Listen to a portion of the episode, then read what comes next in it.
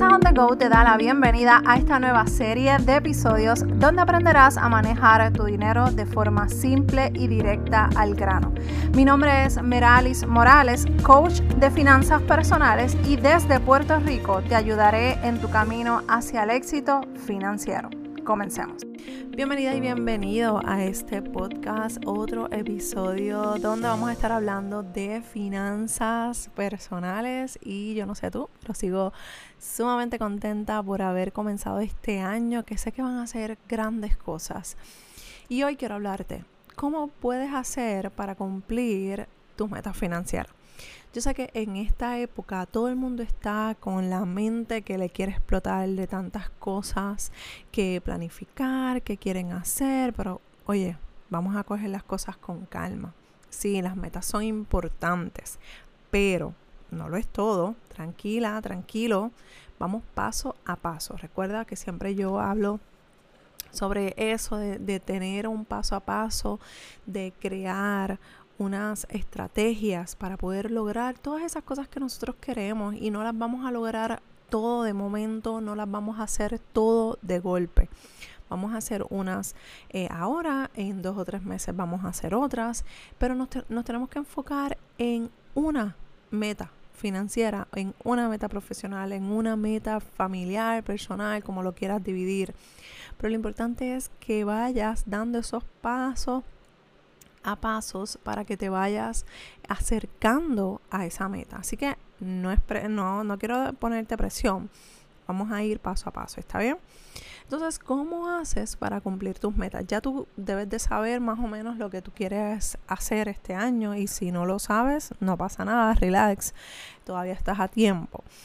Incluso eh, yo estoy grabando esto para eh, a principios de eh, el año 2022. Si lo estás escuchando a mitad de año, no pasa nada.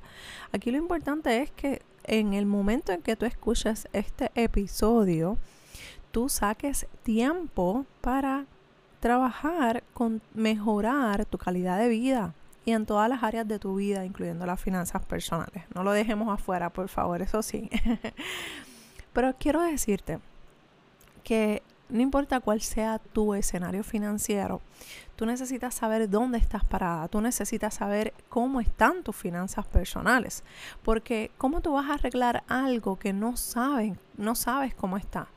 Si ahora mismo tú vas al médico, eh, ellos te tienen y tienes una, un dolor que no se sabe dónde eh, lo tienes o, o qué lo provoca más bien tú necesitas, o sea, unos estudios, te necesitan quizás sacar sangre, hacer unos eh, rayos X para conocer de dónde proviene ese dolor, esa molestia.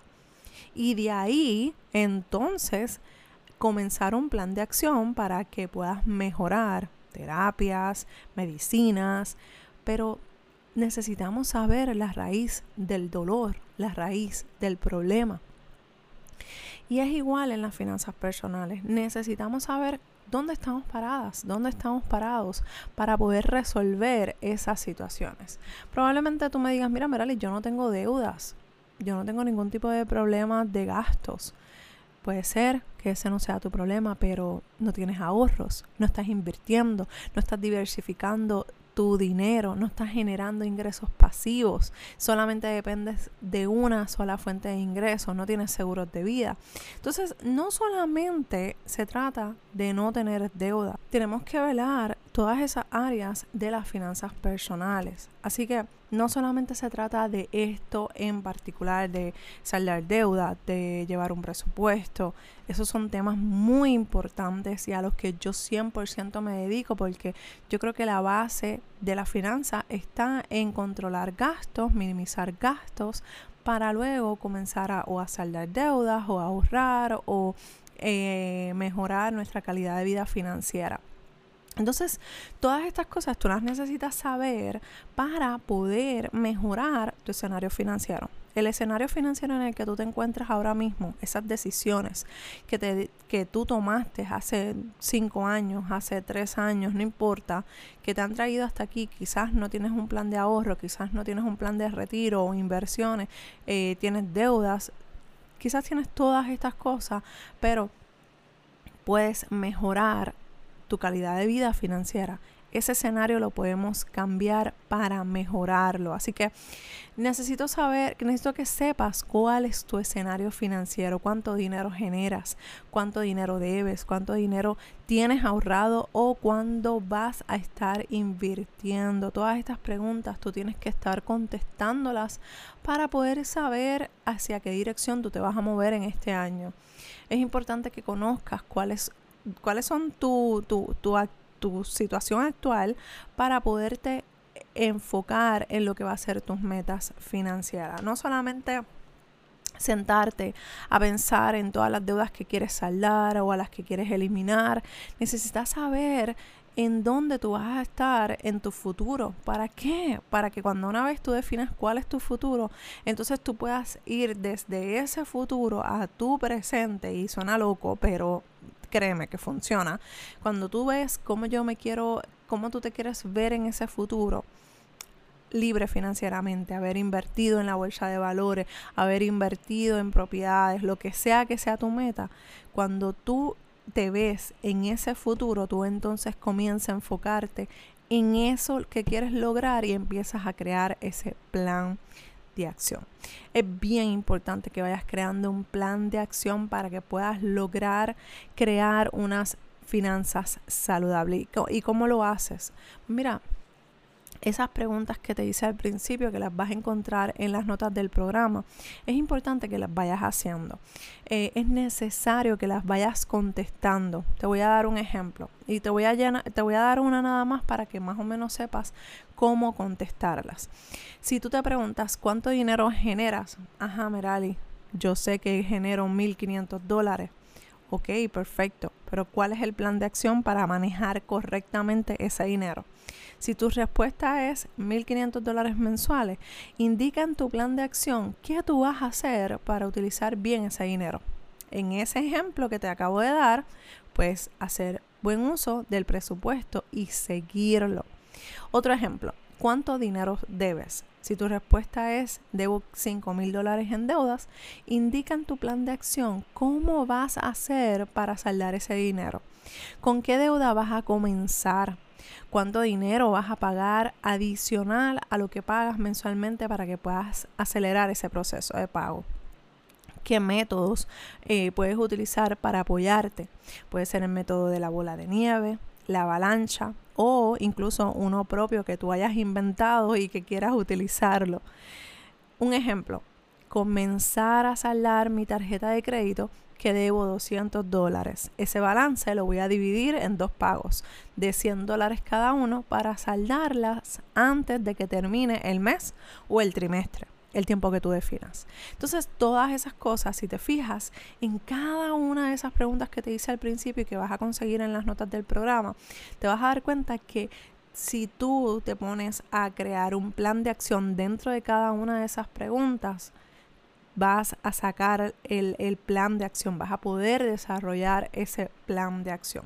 También están las, metas las metas SMART y estas son, este es el filtro que a mí me encanta utilizar para cuando yo eh, voy a crear mis metas personales y por eso en varias ocasiones lo comparto, en muchas conferencias lo comparto, porque es un filtro que aunque yo no lo inventé, yo lo he acogido a mi estilo de vida porque me ayuda a filtrar y hacer mis metas de forma correcta. Imagina o escribe SMART, S-E, eh, perdón, S-M-A-R-T. Cada, cada, letra tiene un significado y te la voy a estar desglosando. La S significa specific, en español específica. Tu meta debe ser sencilla y clara y tener todos los detalles posibles para que puedas saber hacia qué dirección tú te vas a mover. Por ejemplo, qué quieres, dónde lo, eh, lo vas a alcanzar, cómo lo vas a hacer, o dónde, qué lugar, o sea, todos los detalles de esa meta, no simplemente decir, ay, pues quiero ahorrar eh, 10 mil dólares. No, no, no es específica. ¿Cómo lo vas a hacer? ¿Qué quieres hacer? Dónde lo vas a hacer, cómo lo vas a hacer. La M significa medible. Debes tener un lugar donde hacer, donde hacer la referencia para que puedas consultar tu proceso, cómo vas avanzando. El decir quiero ahorrar más, eso no es medible.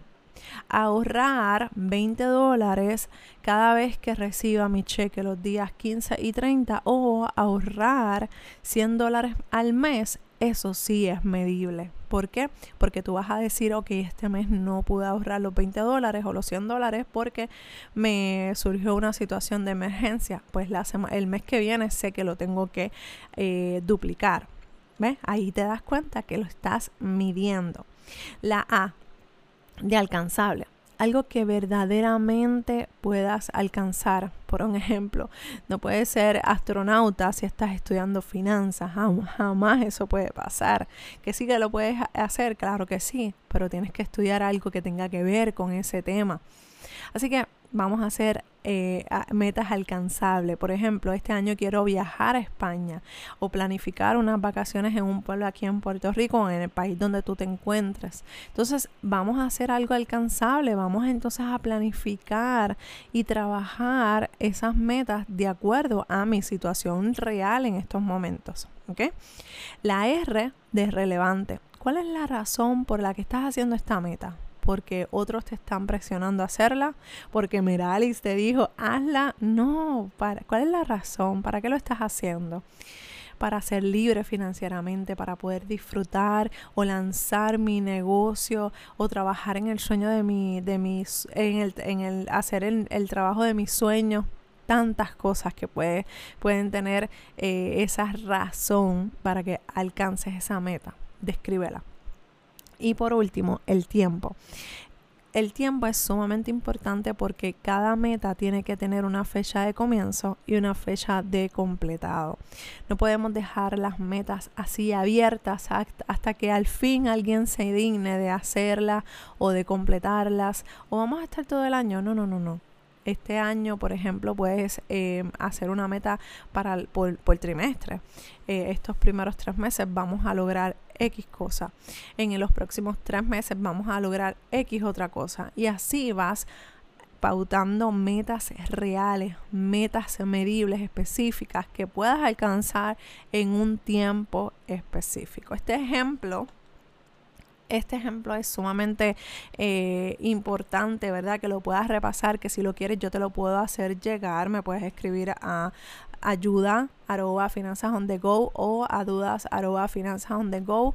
Toda la información la vas a encontrar en las notas del programa para que podamos comunicarnos, para que podamos hablar y o me puedes escribir en finanzas on the go en cualquiera de las plataformas por mensaje en privado, que yo soy la que ve los mensajes y siempre contesto.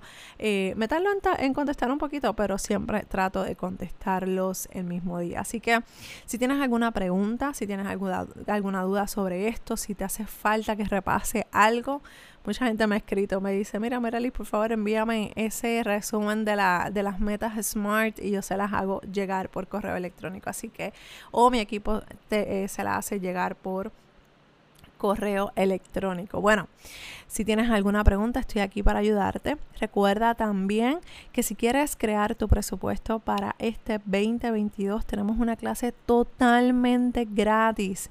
Si no la has visto, busca en las notas de este programa que ya a final de este trimestre sacamos esa clase para poner una nueva, completamente diferente, un tema totalmente diferente. Así que aprovecha para que no te pierdas estas, estas diferentes clases que vamos a estar compartiendo. Te espero en el próximo episodio de Finanzas on the Go. Bye.